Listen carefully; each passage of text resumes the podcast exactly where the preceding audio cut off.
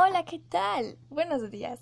Soy Andrea Leonor y les doy la bienvenida a Funciona conmigo, tu podcast para aprender a funcionar, en donde hablamos de estrategias, métodos y experiencias para poder aplicarlos en nuestro día a día y al mismo tiempo crecer juntos. Acompáñame.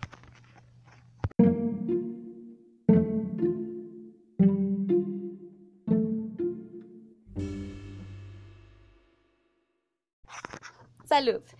El día de hoy vamos a hablar del único recurso que necesitamos, además del tiempo, para conseguir nuestras metas, ya que es algo que podemos controlar y que cuidaremos de manera eficiente si nos preparamos mental e intelectualmente para ello. Partiendo de que la salud es un estado de completo bienestar físico y mental, un estilo de vida saludable es aquel en donde nuestros límites se reducen considerablemente para proporcionarnos la facilidad de desempeñarnos en todo aquello que llame nuestra atención. ¿Cómo la conseguimos? ¿Por qué en México no es habitual mirar personas que cuidan su salud? ¿Y cómo puedo cuidarme yo ahora en cuarentena?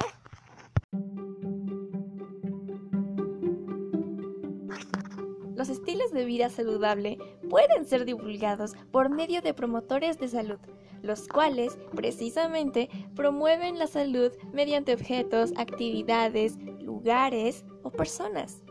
Una triada de ejemplos que puede servir para ilustrar mejor la idea es la siguiente. 1. ¿Cómo promoveríamos la salud en el hogar? Mm, hmm. Podríamos hacerlo comprando una escaladora o asignando un lugar en la casa en donde toda la familia puede ejercitarse libremente. 2. ¿Cómo la promoveríamos en las escuelas? Mm. Ah, podríamos comenzar asegurándonos de que todas cuenten con material de calidad para practicar cualquier deporte dentro de ella. O podríamos poner en cada colegio a profesores de salud mental que les enseñen a los estudiantes a modular mejor sus emociones. 3 el ejemplo más grande de todos. ¿Cómo podríamos promover nosotros la salud en la sociedad? Primero, las grandes empresas y corporaciones podrían construir gimnasios y sitios para practicar y aprender toda clase de actividades positivas para el organismo. Pero la más importante y eficiente de todas, que nos convierte en promotores directos de la salud, es ser saludables nosotros, porque el mundo cambia con nuestro ejemplo no con nuestra opinión.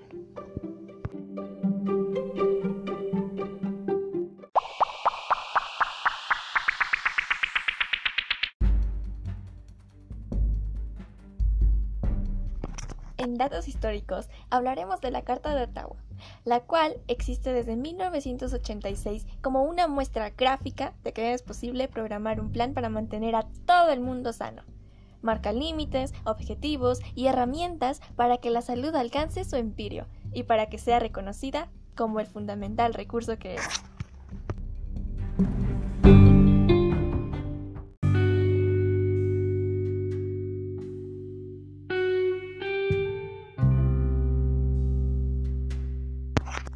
¿Cómo puedo cuidar mi salud física y mental en esta cuarentena? Yo creo que hay mucha información sobre el cuidado físico y las rutinas que podemos llevar a cabo. No obstante, te compartiré dos opciones que puedes implementar en tu vida. La primera es la meditación, la cual consiste en el arte de pensar en tu propia respiración. Creo que es esencial en la vida de todas las personas que dejaron atrás la infancia y deben jugar día a día sus respectivas responsabilidades. Llevo practicándola dos años y en esta cuarentena se intensificó la necesidad de practicarla. Para introducirte en ella, sugiero una aplicación disponible en Android y Apple llamada Calm, aunque también puede servirte si ya tienes destreza en ella. Recuerda que la meditación es para todo aquel que respire.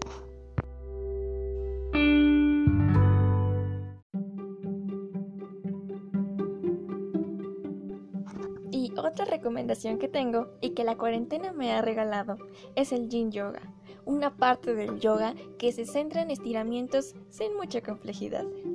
Hay muchos videos de esta práctica en internet, así como aplicaciones, también disponibles en Play Store y App Store. Una de ellas es Down Dog, la cual llevo usándola desde un tiempo indefinido.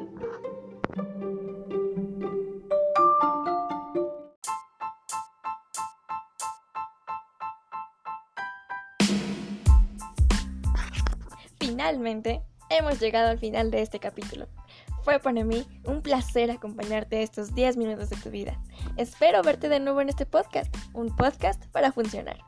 Recuerda que puedes seguirme en mis redes sociales, arroba andrea-111 en Instagram y arroba antleonor en mi cuenta activista, así como Andrea Leonor en Twitter. A funcionar se ha dicho. Bye.